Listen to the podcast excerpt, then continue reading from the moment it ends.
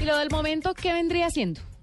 Pues mire, le tengo de momento dos datos bien importantes. El primero es que si usted eh, es youtuber o ha subido contenidos a YouTube o tiene alguna marca en YouTube, pues fíjese que ya está la posibilidad de que usted pueda ponerle una URL directa a su video.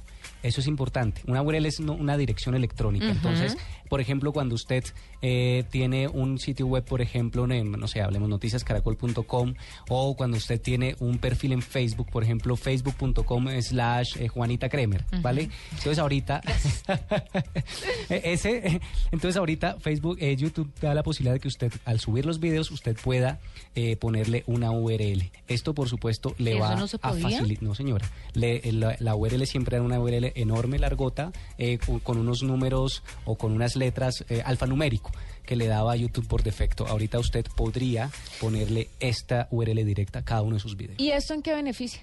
Beneficia por lados de marketing, por ejemplo, para exposición. Si usted, por ejemplo, eh, está haciendo campañas con alguna marca, algún producto, no sé qué, usted podría poner youtube.com slash el nombre del video. Y esto, por supuesto, es mucho más atractivo. ¿Y si hay un video con el mismo nombre, existe la posibilidad? Es exactamente lo mismo que sucede con otras redes sociales. Le va a decir el nombre está ocupado, piense en otro. Ah.